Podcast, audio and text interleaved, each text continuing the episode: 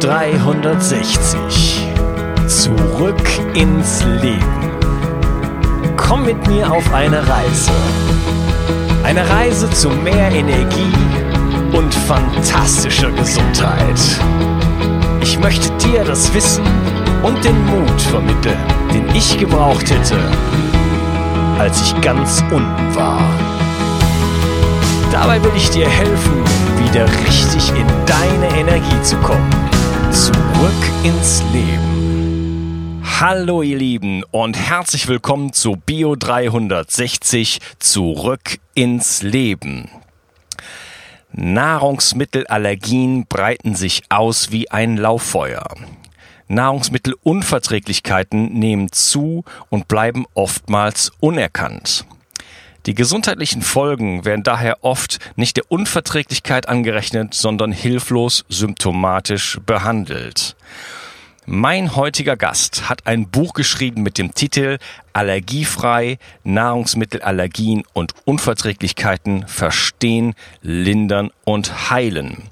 Sie ist diplomierte Wirtschaftsingenieurin, Ernährungsberaterin mit zahlreichen Zusatzausbildungen im Bereich Darmgesundheit, Demenz und Depression und jetzt oder bald auch Heilpraktikerin. Begrüße mit mir Nadja Polzin. Hallo Nadja. Ah, hallo Unkas, ich freue mich, dass ich da sein darf. Toll, dass das so äh, gut geklappt hat mit uns beiden. Ähm, ja, lass uns doch gleich mal einsteigen und vielleicht kannst du ähm, mal kurz erzählen, wie ist denn die kleine Nadja eigentlich zur Ernährungsberaterin und zur Buchautorin geworden? Ja, die kleine Nadja, die mittlerweile gar nicht mehr so klein ist, sondern ganz schön groß, ähm, ist nach dem Studium selber in der Situation gewesen, wo sie irgendwie Hilfe brauchte. Also ich habe ganz wenig Lebensmittel noch vertragen. Ich habe zahlreiche gesundheitliche Probleme gehabt und das war eigentlich so der wesentliche Auslöser, warum ich gedacht habe, okay, ich muss mich um dieses Thema unbedingt kümmern. Ähm, ich habe keine Hilfe gefunden bei Ernährungsberatern, bei Ärzten und so weiter, wegen meiner Hautausschläge, wegen meiner Depression. Und ja, bin dann irgendwie so langsam auf den Weg der Ernährung gekommen, dass da vielleicht irgendwas im Argen sein könnte. Das ist eigentlich einer der wesentlichen ausschlaggebenden Punkte gewesen, dass ich mich mit Ende 20 schon nicht mehr so wohl gefühlt habe, ähm, wie ich das ganz gerne wollte und vor allem nicht so leistungsfähig war, wie ich das ganz gerne wollte. Also ich hatte das Studium gerade abgeschlossen und wollte natürlich was reißen, also wollte richtig was machen und konnte das einfach körperlich nicht. Und so bin ich auf das Thema Ernährung gekommen. Und dann habe ich angefangen, sehr, sehr viel zu lesen, sehr, sehr viel zu lesen, auszuprobieren und mich langsam auch so im Internet so ein bisschen in Gruppen ähm, umzuschauen und zu gucken, was hilft anderen Leuten.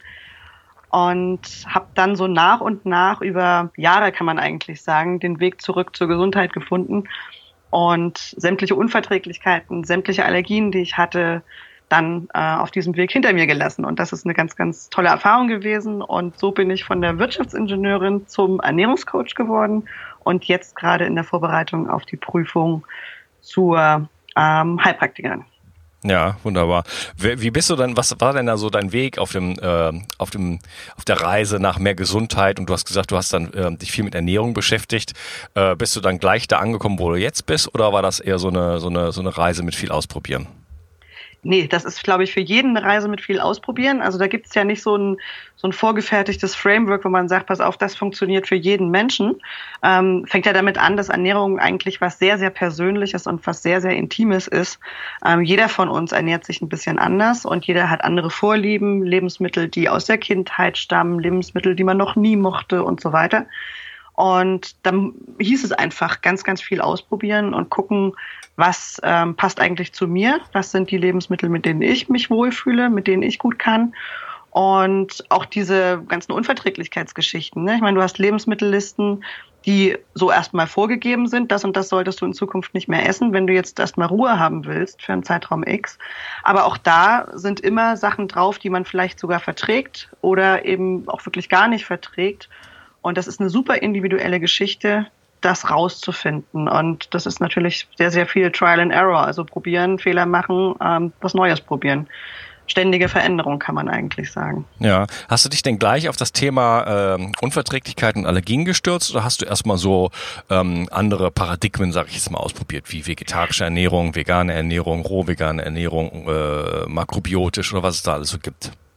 Nee, du, ich bin eigentlich ähm, tatsächlich über das Abnehmthema zu diesem ganzen, zu diesem ganzen Feld gekommen und habe einfach äh, festgestellt, also mein Trainer sagte damals, ich bin, also ich bin, habe im Ausland gelebt, bin dann nach Deutschland zurückgekommen und habe mich eben total unwohl gefühlt, war gesundheitlich nicht gut drauf und hatte ein bisschen, ja, also 15 Kilo Übergewicht.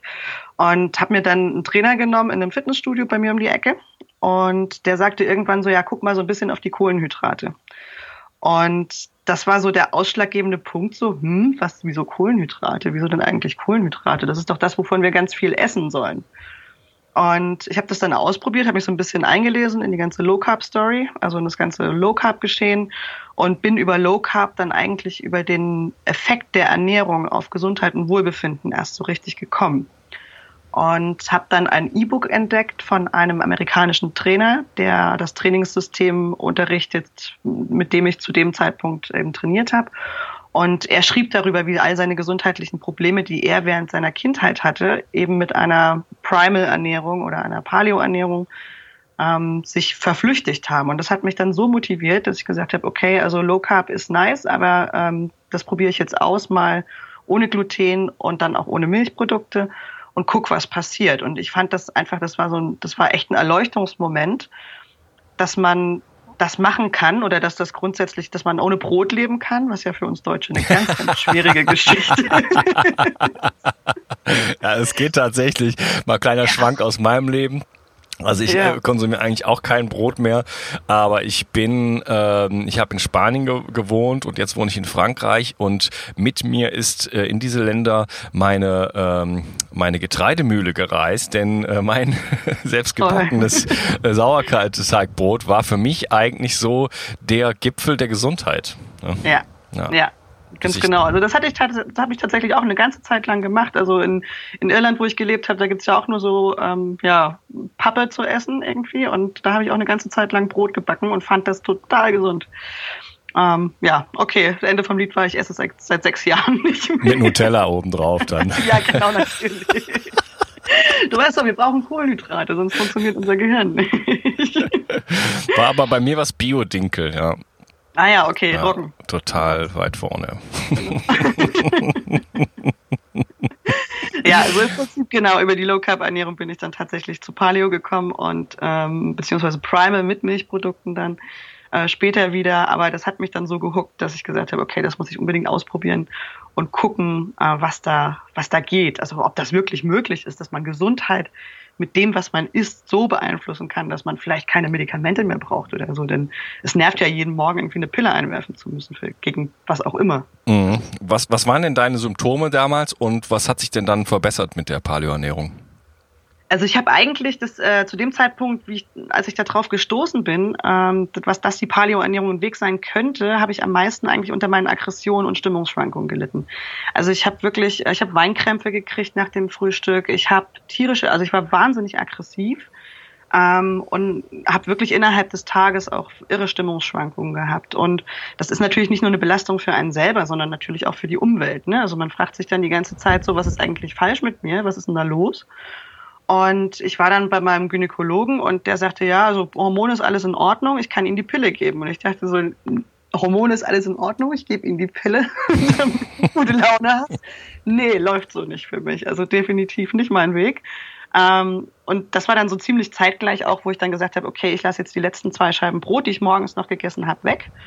Und das war ein Switch innerhalb von sieben Tagen, der war so sensationell, dass ich gesagt habe, nee, also das Thema ist jetzt hier für mich durch. Ähm, ich habe plötzlich eine stabile Stimmung gehabt. Ich wow. habe äh, hab mich richtig gut gefühlt. Ich war nicht mehr aggressiv. Ich musste, hatte keine Weinkrämpfe mehr. Und das war eigentlich so der Punkt, wo ich gesagt habe, so okay, das geht jetzt hier auf jeden Fall auf diesem Weg weiter. Und ich muss da mehr drüber wissen. Ja, spannend, okay. Ja, dann mit so einem Anfangserfolg, dann ist man natürlich dann ja. motiviert und dann hast du dich ja richtig da eingearbeitet. Ähm, genau. Vielleicht kannst du mal kurz uns so ein bisschen ähm, erklären, was ist eine Nahrungsmittelallergie, was ist eine Allergie, was ist eine Nahrungsmittelunverträglichkeit, was ist da, was sind da überhaupt die Unterschiede? Ja, das ist ein, da gibt es zwei wesentliche Unterschiede. Also bei der Allergie ist es so, dass das Immunsystem tatsächlich aktiv beteiligt ist. Das heißt, es hat irgendwann gelernt, dass ein Stoff X ähm, so eine Art Eindringling ist und reagiert wirklich mit einer richtigen Immunantwort. Also da gehen dann alle Zellen los und machen eine schöne Entzündungsreaktion. Das ist das, was wir nachher als allergische Reaktion bezeichnen. Die zeigt sich bei jedem so ein bisschen anders. Der eine kriegt Hautausschläge, der andere kriegt Schnupfen, tränende Augen, ähm, Durchfälle. Da kann alles Mögliche passieren ähm, wirklich in allen Körpersystemen auch, ne? Auch selbst so Dinge wie Gelenkschmerzen und ähm, ja eben Depressionen, Stimmungsschwankungen und sowas. Das gehört alles mit dazu. Kann alles ein Symptom einer allergischen Reaktion sein. Die Unverträglichkeit hingegen ist ähm, eigentlich in den allermeisten Fällen ein Enzymmangel. Das heißt, dass die Darmschleimhaut nicht mehr in der Lage ist, ausreichend Enzyme zu produzieren, um einen bestimmten Stoff, wie zum Beispiel Laktose, Fructose, manchmal auch Histamin richtig zu verarbeiten und richtig in den Organismus aufzunehmen. Das heißt, wir brauchen bestimmte Enzyme, um ähm, diese Stoffe durch die Schleimhaut im Darm zu bekommen. Und wenn die nicht mehr gebildet werden, dann entstehen eben ähm, Blähungen und Gase, also Fäulnisprozesse, Gärprozesse im Darm. Und ja, die Menschen kriegen Durchfall davon oder eben Blähungen und ähnliches. Aber dabei ist das Immunsystem an sich eigentlich nicht beteiligt. Eine Entzündungsreaktion entsteht in dem Sinne eigentlich nicht unbedingt durch den Enzymmangel, sondern weil die Darmschleimhaut insgesamt häufig beeinträchtigt ist auf irgendeine Art und Weise, entweder durch eine Verschiebung des Mikrobioms oder durch ähm, ja auch eine, Zell, eine Zellschädigung in, in der Darmschleimhaut, so dass ja dann auch andere Symptome häufig noch auftreten, die ähnlich einer Allergie sein können. Das heißt, es ist sehr, sehr schwer zu unterscheiden in vielen Fällen. Ja, ich bin mir nicht ganz sicher, ob ich das richtig verstanden habe. Der, du hast gesagt, mhm. an der Wurzel für die Unverträglichkeit liegt der Enzymmangel. Das heißt, ja. ähm, bestimmte Nahrungsmittel können nicht mehr runtergebrochen werden. Ähm, mhm. Und dann hast du gesagt, Entzünd das führt aber nicht zur Entzündung der Entzündung. Das hat andere Gründe, eine, eine bereits vorgereizte Darmschleimhaut und so weiter. Ähm, richtig?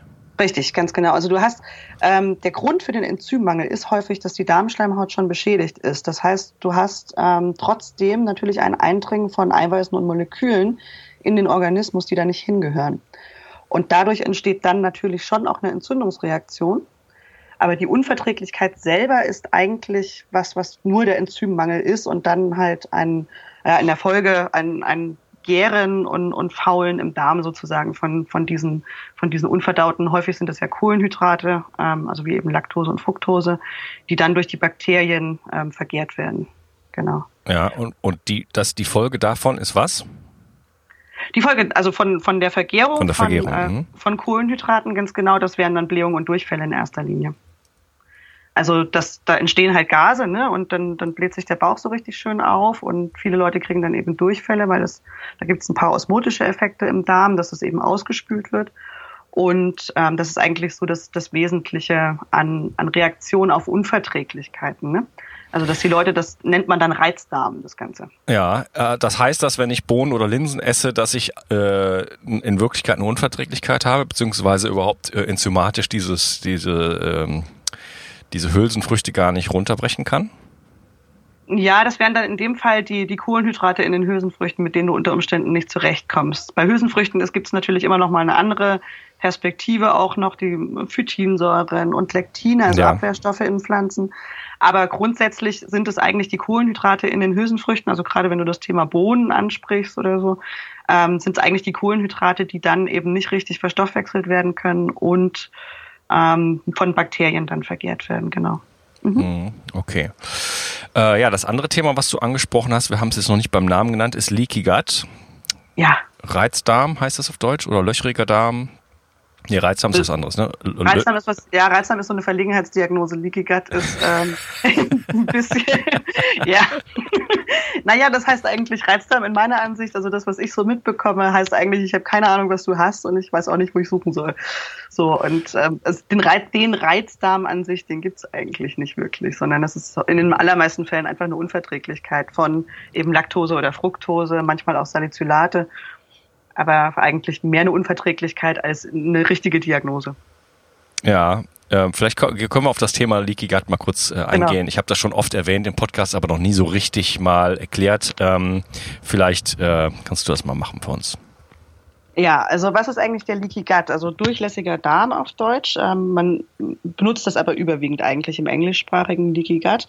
Ähm, ist eine Veränderung der, des Dünndarms im Prinzip oder beziehungsweise des gesamten Darmtraktes, die zur Folge hat, dass der Körper eben nicht mehr richtig unterscheiden kann, was gehört zu mir und, und was äh, kann im Darm verbleiben. Man kann sich den Darm ja vorstellen wie so ein, wie so ein Schlauch durch unseren Körper. Also den gesamten Magen-Darm-Trakt, der beginnt ja im Mund und endet am After. Und dazwischen ist es ja eigentlich nur ein Schlauch, der alle möglichen Säfte produziert, um unsere Nahrung aufzuspalten und das, was wir brauchen, nachher in den Körper aufzunehmen. Beim Leaky Gut ist es jetzt so, dass die Darmschleimhaut, häufig die Dünndarmschleimhaut, auf irgendeine Art und Weise beschädigt ist. Dafür gibt es unterschiedliche Gründe. Also zum einen ähm, ist es häufig eine bakterielle Verschiebung, die eben also ein bakterielles Ungleichgewicht ähm, was häufig durch eine Fehlernährung, durch zu viel Stress, durch Alkoholkonsum ähm, ja ausgelöst wird, kann man sagen. Medikamenten sind auch noch ein ganz wichtiges Thema an der Stelle. Ähm, und dadurch sind, sind die Bakterienwelten einfach verschoben. Also wir unterteilen ja so ein bisschen in gute und schlechte Bakterien, um das so ganz einfach mal zu sagen. Und da ist es ähm, so, dass dann häufig eben Pilze sich ausdehnen und, und sich breit machen, die da nicht so in der Menge hingehören und in der großen Menge eben auch schädlich sind für uns. Und dadurch entsteht in der Folge dann eine Veränderung auch der Schleimschicht und eine Veränderung der Zellschicht im, im Darm. Das heißt, die Zellen gehen zum Teil kaputt, sie können nicht mehr genügend Enzyme produzieren oder ähm, auch so eine die Verbindung zwischen den Zellen, also die sogenannten Tight Junctions, auf Deutsch Kittleisten. Ähm, ein Wort, das ich von dir gelernt habe aus deinem Buch. ich habe es von äh, Dr. Anna-Katharina Zschocke. Sie hat Kittleisten verwendet und ich finde, das ist ein schönes Wort. ähm, das sind, kann man sich vorstellen, wie so eine Art Klettverschluss zwischen den Zellen. Ähm, mit denen die Zellen tatsächlich auch noch richtig, also richtig dicht sind und die Schleimhaut richtig dicht machen. Und bei einem Leaky Gut ist es jetzt so, dass diese, dass diese Klettverschlüsse halt nicht mehr richtig zusammenkletten und der Zwischenraum zwischen den Zellen ein Einfallstor in unseren Organismus darstellt. In, unter der Schleim oder unter der, der äh, Zellschicht im Darm sind ja direkt Blutgefäße und Lymphgefäße, die normalerweise die Nährstoffe abtransportieren. Wenn jetzt zwischen den Zellen ähm, Eiweißmoleküle ja durchkommen, die eigentlich nicht unbedingt dahin gehören. Das kann aus der Nahrung sein, das können aber auch Bakterienfragmente, Pilze und so weiter sein. Dann reagiert jedes Mal unser Immunsystem, was ja im Darm sehr, sehr, ja, sehr, sehr stark und sehr, sehr kräftig auch ist. Ne? Wir haben ja 80 Prozent unseres Immunsystems im Darm. Ähm, da ja, entsteht halt eine Entzündungsreaktion. Also das heißt, da, da kommen Dinge durch, durch diese Zellzwischenräume und auch durch die kaputten Zellen unter Umständen und ähm, lösen halt dann eine Entzündungsreaktion im darunterliegenden Gewebe aus. Das ist das, was man unter Leaky Gut versteht. Also eine, eine sehr komplexe Veränderung der Darmgesundheit sozusagen. Ja, ich möchte da noch hinzufügen, ähm, um das zu illustrieren, die Zellwand äh, oder die Darmwand ist genau eine Zelle stark. Ja? Ja. Äh, bei der Haut haben wir äh, x Schichten haben mhm. also da äh, eine sehr starke, sehr starken Schutz gegenüber ähm, ja, äußeren Faktoren und im mhm. Darm ist äh, ist eine ganz, ganz, ähm, haben wir eine ganz dünne Zellwand, nämlich eben aus einer Zelle bestehend, äh, sorry, mhm. eine dünne Darmwand aus einer Zelle bestehend, so. Und ähm, diese Darmwand hat natürlich die Funktion, ähm, Nährstoffe in das Blut zu bringen. Ja, mhm aber äh, runtergebrochene Nährstoffe, äh, die jetzt in dem Fall gerade benötigt werden. Und wenn wir ein Leaky Gut haben und die Kittleisten offen sind, dann gehen halt äh, unverdaute äh, Nahrungsbestandteile einfach in das Blut über und dann kommt es zu diesen entzündlichen Reaktionen äh, und dem alarmierten Immunsystem. Ja, ganz genau. Ähm, wie kann ich denn jetzt der ganzen Sache auf die Spur kommen? Ähm, Habe ich also ich habe irgendwelche Symptome, mir geht's, ich habe vielleicht äh, ein paar Sachen jetzt schon identifiziert, ich habe vielleicht äh, Stimmungsschwankungen, wie du sie hattest, oder ich habe vielleicht Gelenkprobleme, ähm, äh, was auch immer. Ja. Und ähm, wie kann ich jetzt überhaupt der Sache auf die Spur kommen, ob ich überhaupt, ob das überhaupt äh, eine Nahrungsmittelunverträglichkeit oder Allergie äh, auf mich zutrifft? Ja, das ist eine, ist heutzutage eigentlich eine relativ schwierige Geschichte. Das Problem ist, dass wir so viele Stoffe in unserer Umwelt haben, die sich mit den gängigen Allergietests eigentlich gar nicht mehr so richtig identifizieren lassen. Also der erste Schritt ist natürlich trotz alledem meines Erachtens immer noch, also klassischer Allergietest, das ist der Pricktest oder eben ähm, Kontaktallergien. Pricktest heißt, man kriegt so ein paar Lösungen auf den Unterarm geträufelt und dann wird die Haut so ein bisschen eingeritzt und man guckt, auf welches, auf welchen Stoff reagieren die Leute. Bei vielen ist das, also wer so klassischen Heuschnupfen hat zum Beispiel, dann gibt es noch ein paar Kreuzallergene dazu, ähm, die dann im, häufig in den Nahrungsmittelbereich fallen, wie zum Beispiel Apfel oder Steinobst oder äh, Meeresfrüchte. Das sind so die klassischen Kreuzallergene zu den Pollenallergien. Ähm, dafür muss man aber natürlich erstmal die ursprüngliche Allergie identifizieren. Das ist so ein Set von, ich glaube, 14, 14 Stoffen, die da gängigerweise getestet werden. Das wäre so der erste Schritt. Erstmal gucken, ist da was und gibt es da so klassische, klassische Allergien. Häufig trifft das ja auch zu. Mhm. Ähm, Im zweiten Schritt, wenn man sagt, okay, es könnte jetzt tatsächlich auch eine Unverträglichkeit sein, also Laktose und Fructose, dafür kann man einen Artentest machen lassen. Das macht der Internist oder ja, Allergologe, je nachdem, wo man da hingehen möchte.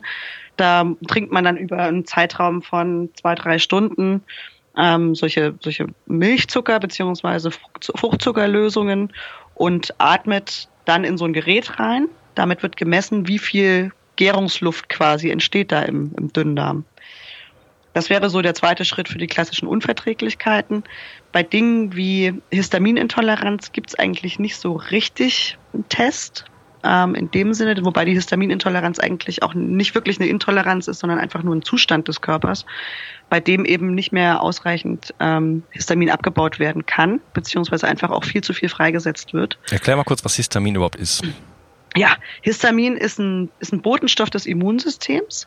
Der wird in unseren Mastzellen gespeichert und bei einer entzündlichen Reaktion freigesetzt, um den Heilungsprozess anzustoßen. Und je kaputter die Zellen sind, sage ich mal, und je aktivierter das Immunsystem ist, desto mehr Histamin habe ich im Körper.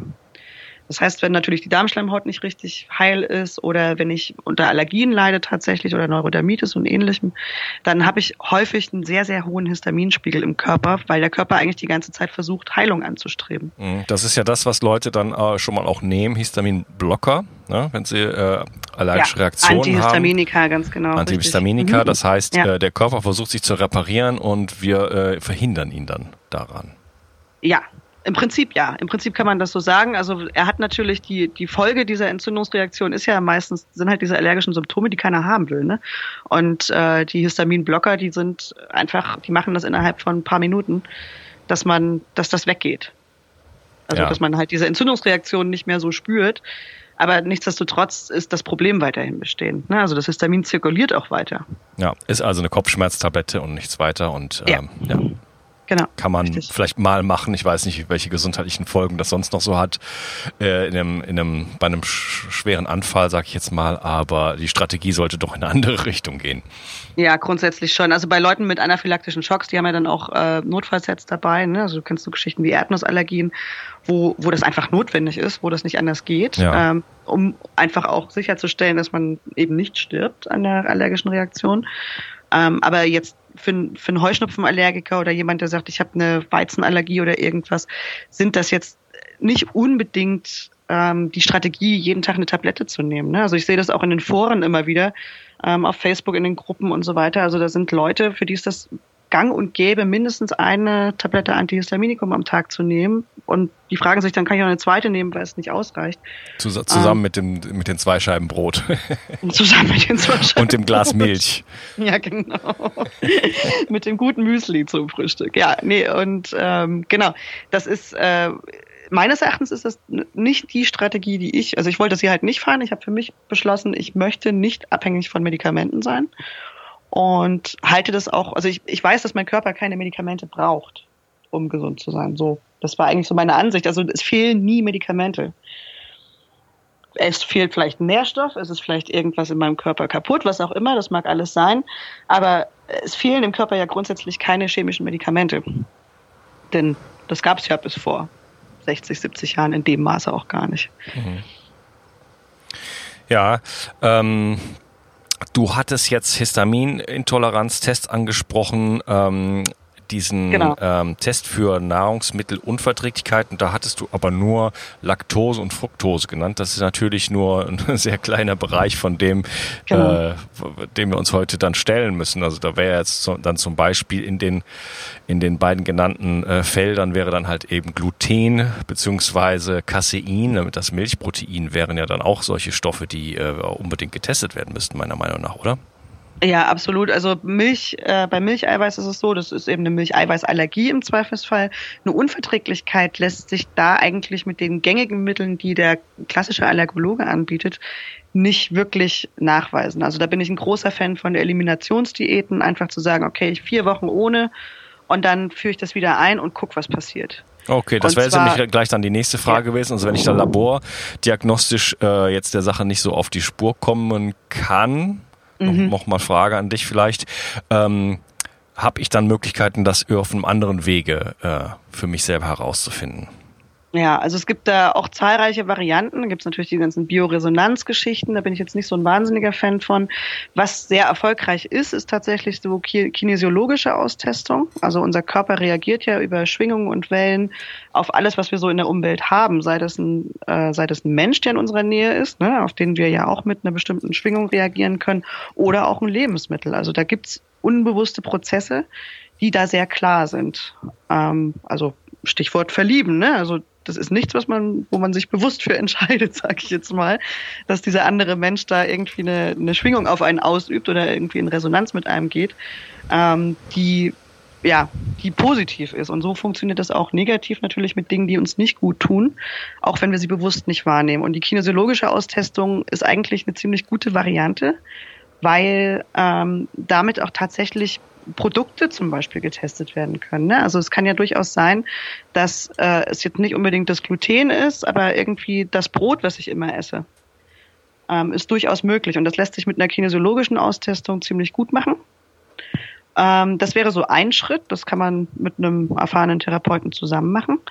Das andere wäre eben dann tatsächlich zu gucken, okay, ähm, ich lasse es jetzt einfach mal weg, wer sich diesen ganzen diesen ganzen Kram nicht geben möchte und, und sagt, okay, ich brauche jetzt hier niemanden weiter, ich lasse es einfach aus, es, es stört mich nicht. Ne? Also viele leiden ja auch darunter, dass sie dann kein Brot mehr essen können.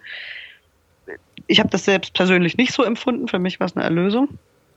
Ähm, und insofern, ja, muss man dann halt, ja, man muss dann halt gucken, ne? Also ich, ich wollte nicht. Ich bin von Arzt zu Arzt gerannt und ich habe keinen Bock mehr gehabt. Also ich wollte es einfach nicht mehr. Und ähm, habe es dann einfach selbst in die Hand genommen und habe gesagt, okay, ich lasse es jetzt weg und dann probiere ich in vier Wochen oder mal gucken wann ähm, eine kleine Menge nochmal und guck, was passiert. Und äh, das war, das war heftig. Ich habe einen neuen Monatsbauch gehabt nach einem Stückchen Brot. Ich, das wollte ich nicht mehr. Also das war dann, da war mir auch völlig egal, was jetzt irgendein Arzt oder Heilpraktiker dazu sagt, dass ich jetzt kein gesundes Getreide mehr esse. Das war für mich einfach, äh, ja, vorbei dann. also ja. Du willst nach dem Essen aussehen, als wärst du im neunten Monat schwanger, nicht als Frau mit 30 ja. ja, du hattest die Kinesiologie angesprochen. Dazu mhm. noch ein kurzer Kommentar von mir. Äh, das ist vielleicht vielen ein bisschen ungeheuer. Man kann also mit Muskeltests, mit Armtests äh, sehr viel herausfinden. Äh, der von mir viel erwähnte Dr. Klinghardt zum Beispiel hat da sein eigenes System entwickelt. Ähm, ich erwähne ihn so oft, weil ich so viel über ihn weiß. Mhm. Und äh, er oder ähm, seine Therapeuten sind einfach in der Lage, wirklich innerhalb von, von einer kurzen Session, also einer Stunde oder sowas, ähm, eine Informationsvielfalt an den Tag zu bringen in einer Geschwindigkeit, die, also das wird, das würde dich äh, Tausende von Euros im Labor kosten. Ja, ja. Wenn der Therapeut richtig gut ist, ist die Genauigkeit sogar höher. Ja, kann natürlich laborgestützt hinterher dann überprüft werden nochmal, wenn man jetzt einen wirklichen Befund hat. Dann kann man natürlich dann, dann gezielt ans Labor noch mehr herangehen. Und äh, ja, ich bekomme einfach eine Informationsvielfalt und Menge, die ich einfach ansonsten gar nicht, äh, gar nicht bekommen könnte. Ne? Ja, und, ja. und, und es können natürlich auch gleichzeitig mal ganz andere Felder äh, getestet werden, wie zum Beispiel, habe ich vielleicht eine Borreliose oder wie sieht's mit meinem, wie ist der Organstatus und so weiter. Also es ist ein sehr, sehr äh, mächtiges ähm, Detektivwerkzeug eigentlich. Ja, absolut. Also du, das geht bis hin zu, welche Gefühle sitzen noch in meinen Zellen fest und was weiß ich nicht. Also da gibt's ja tausend Verfahren irgendwie, die man, also und auch Dinge, die man damit testen kann. Ähm, das ist schon echt ein sehr, sehr mächtiges Werkzeug, ja, absolut. Ja. So, und dann hattest du über Brot gesprochen. Für dich war es kein Problem, das rauszunehmen. Andere Leute leiden darunter. Muss ich denn, ähm, wenn ich jetzt feststelle, zum Beispiel, dass ich es mal einen Monat nicht nehme, muss ich es dann, muss ich mich für immer verabschieden? Ist das ein, ein, ein, ein, ein ähm, endgültiger Richterspruch, ähm, du bist jetzt empfindlich für Brot und darfst es nie wieder essen oder kann man da auch, ähm, hat man da Hoffnung, dass man das irgendwann wieder integrieren kann? Also in meiner Welt ist nichts für immer. das ist einfach so. ähm, also einen aktuellen Zustand ähm, zu verändern und mich damit besser zu fühlen, ist, ist erstmal so ein, der erste Schritt natürlich für die allermeisten Leute ist es nachher wieder möglich, das zu essen. Also wenn man sich erholt hat und wenn das auch alles ausgeheilt ist, man dem Körper genügend Nährstoffe mit echtem Essen geliefert hat, funktioniert das für die meisten wieder verhältnismäßig gut, auch mal so bei sozialen Anlässen. Das ist ja häufig so der Grund. Ne? Ich gehe irgendwo ja. auf, irgendwo auf den Geburtstag eingeladen, kann keinen Kuchen essen oder so. Darunter leiden ja viele. Ähm, das geht irgendwann schon wieder in kleinen Mengen, sage ich mal. Das kommt auch wirklich drauf an, ähm, wie die eigene Konstitution ist. Ne? Also ich bin jetzt jemand, also ich, wie gesagt, ich esse das jetzt seit sechs Jahren nicht. Ich bin dann äh, zu sozialen Anlässen, also wenn ich zum Beispiel zu meiner Mutter fahre, ne? also für die ist das bis heute komplett unverständlich, was ich da mache. Ähm, ich nehme dann irgendwie ein glutenfreies Brot mit, das ist so. Und dann kann ich mit ihr ihr Frühstück genießen und ähm, das ist völlig in Ordnung für mich. Ja. Und ja, ja. Welche anderen Tipps es für soziale Anlässe gibt, äh, darüber werden wir uns im zweiten Teil unterhalten. Äh, außerdem werden wir noch ähm, ja, weiter darüber sprechen, wie kann ich eigentlich meine Nahrungsmittelunverträglichkeiten und Allergien heilen, welche Möglichkeiten gibt es da genau und wir unterhalten uns noch so ein bisschen äh, detaillierter über das Immunsystem und gehen auch den Community-Fragen nach. Ich danke dir erstmal, Nadja, und wir hören uns im zweiten Teil. Bis gleich. Ich möchte dir etwas schenken. Und zwar habe ich dir einen Audiokurs aufgenommen, wo ich dich in sieben Schritten zu mehr Energie und fantastischer Gesundheit führe. Das Einzige, was du tun musst, ist unten in der Description auf den Link zu klicken, dich dort einzutragen und dann bekommst du von mir kostenfrei diesen Audiokurs nach Hause geliefert. Wenn du das Gefühl hast, dass ich heute deinen Tag ein bisschen schöner gemacht habe, dann möchte ich dich einladen, auch meinen Tag etwas zu verschönern und auf iTunes zu gehen und für mich dort eine 5-Sterne-Bewertung und eine Rezension zu hinterlassen. Da würde ich mich riesig freuen und ich wünsche dir einen wunderschönen Tag. Bis dann, dein Onkas. Ciao. Bio 360 Zurück ins Leben. Komm mit mir auf eine Reise. Eine Reise zu mehr Energie und fantastischer Gesundheit. Ich möchte dir das Wissen und den Mut vermitteln, den ich gebraucht hätte, als ich ganz unten war. Dabei will ich dir helfen, wieder richtig in deine Energie zu kommen. Zurück ins Leben.